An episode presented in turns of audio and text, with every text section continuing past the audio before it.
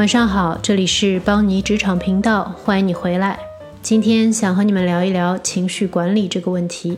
职场中为什么要管理自己的情绪？听起来似乎显而易见，可其实呢，如果能仔细分析一下这个为什么，对有效的管理情绪会很有帮助。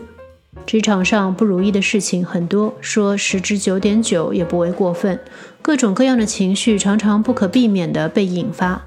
情绪是一种能量，你不能驾驭它，它就会驾驭你。不知不觉，你就成了情绪的奴隶。这个时候，你的日常工作、日常生活就会失控。经历过的人都知道，这是非常糟糕的一种感觉。情绪归根结底都源于需求，驾驭情绪就意味着弄清楚你自己到底想要什么。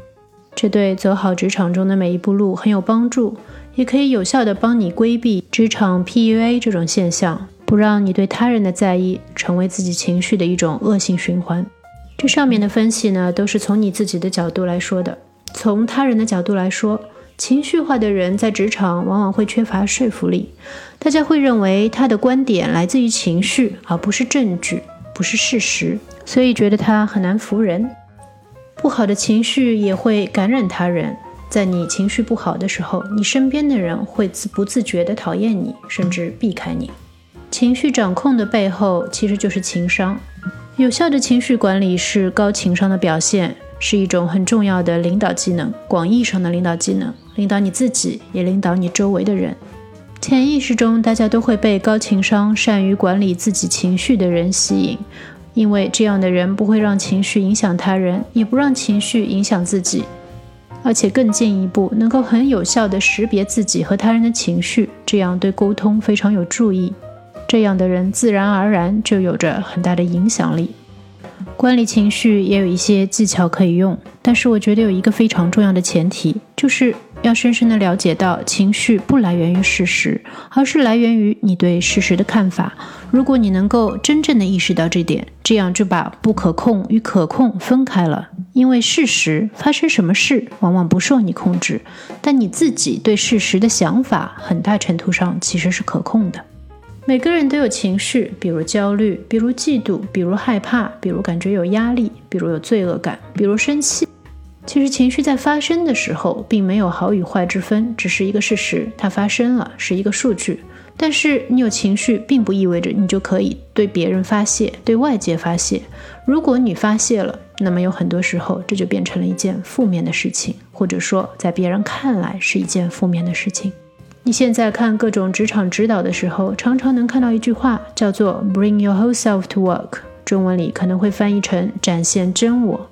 Dan Clay 有一个著名的 TED Talk，就叫做 “Why should you bring your whole self to work？” 看完之后，你会发现，展现真我和把情绪带到职场完全是两回事情。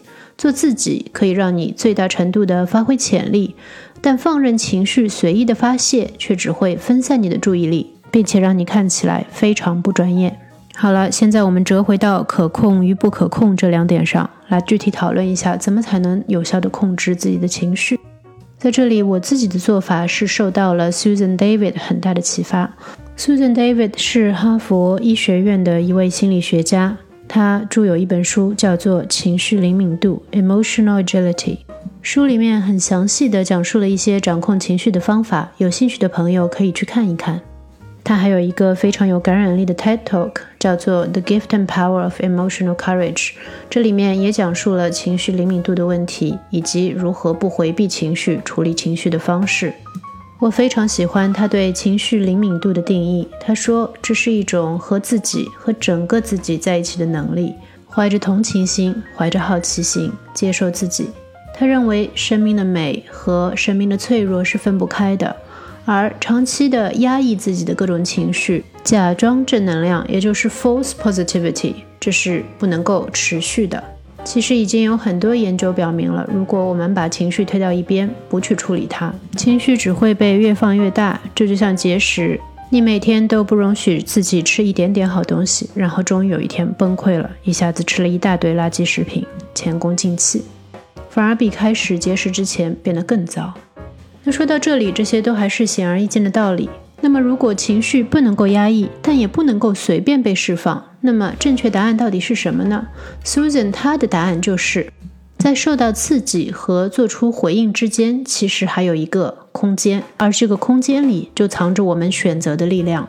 如果能够做出正确的选择，那么我们就能够得到真正的情绪自由，得到成长。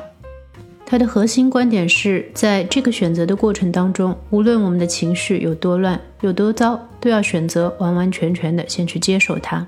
只有走过了接受这一步。才能够转过重要的拐角，才能够让自己变得更坚韧，然后才能走上成长的路。这种接受才是真正的勇气。勇气并不是说你不害怕了，而是说你害怕着，但是你还在往前走。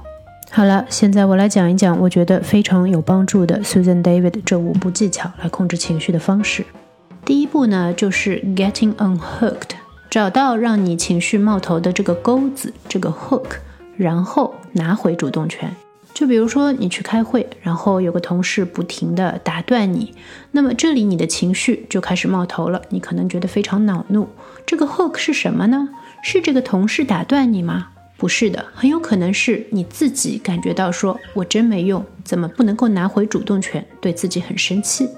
当然了，这只是一种可能性，对你来说可能有其他的原因。但我想说的就是要深层的考虑一下，到底是什么给了你你这种情绪？是不是你所看到的发生的事儿，还是有更深一层的原因？我个人的体验是，往往当你停下来好好想一想的时候，会发现这个原因和你想的不一样，而且往往和你自己有关系。那第二步呢，就是 recognize your patterns，找到你自己是不是有一个节奏。也就是问这个问题：我是不是经常会这样想？我是不是总是对自己恼怒，觉得自己没用？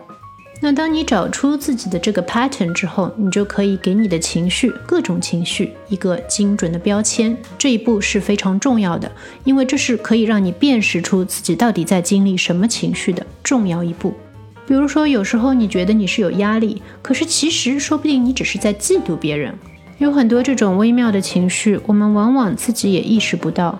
有一个很大的原因，就是我们总是忙忙碌碌的在做各种事情，可是却很少给自己时间好好的复盘，想一想我今天为什么有这些情绪，到底是什么引起的？我到底是在感受着一种什么样的感觉？所以，一个很好的方法是在下班的路上，不要老是用来看书啊、听 podcast 之类的，可以仔细的思考一下，甚至写下来今天发生些什么事，我经历一些什么情绪，然后给你这些情绪标上标签，给出一些强度的评级，好好的记录一段时间，你就会看到有一个很强的 pattern，你自己经常会做一些同样的事情，产生一些相同的情绪。我曾经这样做了一段时间，可能有几个月吧。然后在某一个时刻，忽然就有了质的飞跃，感觉到自己对自己的情绪有了很清晰的了解，而且发现自己之前的一些认知都是错误的。这一步真的非常重要，因为你下一步就是要接受你自己的情绪，而不是回避它。那么在接受之前，知道你到底是接受什么情绪，是很必须的。现在说到接受情绪这一步，我觉得我们又可以说回之前的可控与不可控。我们说了，事情的发生是不受你控制的，但是你对事情发生之后的感受却是可以受你自己控制。但你往往觉得不可控，那么怎么才能够让它变得更可控呢？对我来说，有一个很重要的方法，就是把情绪和自己分开，这样的话就会变得更加容易接受情绪一点。要时时刻刻的记住，感受和事实是两回事。所以呢，就事论事，不要把所有的事情都变得非常私人化，变得像是对自己的攻击。如果你这样想的话，那么一旦有了强烈的情绪，第一个反应就会是赶紧逃，赶紧回避。而如果可以就事论事一点，那么在面对自己负面感受的时候，就会变得更容易接受一些。举一个具体一点的例子，当你觉得非常生气的时候。你可以说我很生气，但这句话立刻就把情绪和你自己整个人给连了起来。你就是说我就是生气，我在生气，这件事情非常个人，非常私人化。但是你也可以说，我现在发现我对这件事感到非常生气。那么这样一下子就把这件事情变得更客观了，把你自己这个个人和你的情绪生气这件事情脱了开来，脱钩了，你就更容易冷静下来。做最后一步，也就是找到一个完全和你的情绪脱钩的方法。走到这一步的时候，其实如何脱钩已经不重要了，因为你仔细想一想，你已经把一件感性的事情变成了一个理性的解决方案。你不再听命于你的情绪了。你做决定的时候，现在看的是你的长远的目标，看的是你的个人价值。情绪管理很重要的一个目标，就是不在情绪化的情况下做决定，而是让你的理性思维驱使你的决定。等你能做到这一点的时候，那么剩下如何做决定这件事，就已经不在情绪管理的讨论范畴之内了。举回刚刚那个例子，就是当你的同事不断打断你，你一直觉得恼怒的时候，可能你的方法是坚决的告诉这位同事以后不要再打断你；可能你的方法是选择一个合适的时机反击回去，让这位同事知道尊重的重要性；也可能你意识到这就是一个人渣，那么你可能会采取更加激烈但是理性的行为。这都不重要，重要的是你的方案现在是和你的长期目标、和你的价值观、和你的个性相符合的，是经过深思熟虑的行为，而不是情绪使然。好了，现在 Susan David 这个方法论我已经讲完了，接下去讲一些我个人更私人的感受，也就是我遇到情绪管理问题的时候一些个人的体会和一些平时会用的很实用的小方法、小贴士。我觉得呢，情绪管理基本上还是一个心态问题，心态真的非常重要。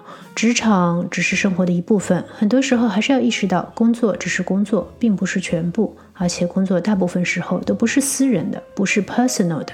工作主要还是解决问题，不要老是想着上升到是谁对谁错，牢牢记住这一点。有时候退一步海阔天空，如果你自己往后退一步，开始就事论事，会发现对方也会忽然意识到，其实这根本就不是一个个人的问题，他也会就事论事，矛盾就不会进一步激化。当然了，总是会遇到非常激烈的情况，或者说无法解决的问题。那么在这种情况下，可以缓一缓。有一个一分钟的规则，就是无论你是有多强烈的情绪，无论你是想骂人还是想哭，你都等一等，等一分钟之后，体内的肾上腺素会降下来，这个时候你的情绪就会平复下来，这会对你之后做决定非常有帮助。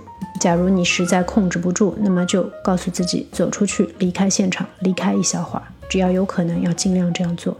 这会比你做出什么不可挽回的决定要好得多。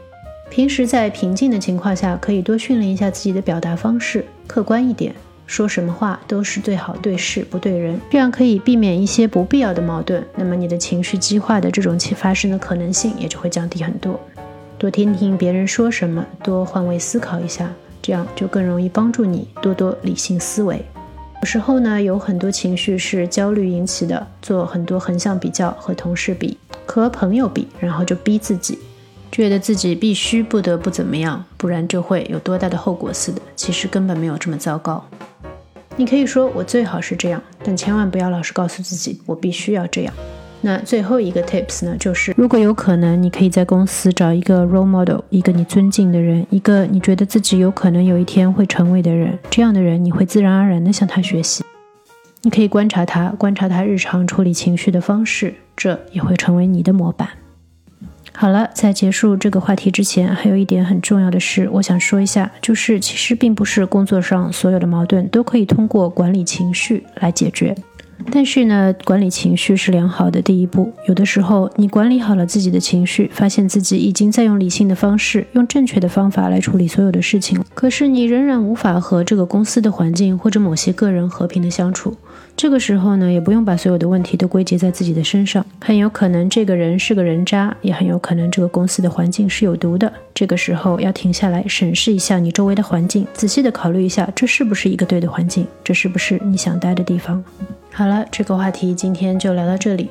如果你也有很希望得到一些建议或解答的问题，欢迎给我留言。也请喜欢这个节目的朋友动动手指，为我的频道给出好评，让更多对职场话题感兴趣的朋友们可以听到内容。你可以在喜马拉雅或者是 Apple 的播客平台 Podcast 找到我，搜索“邦尼职场真心话大冒险”就可以了。谢谢收听，晚安。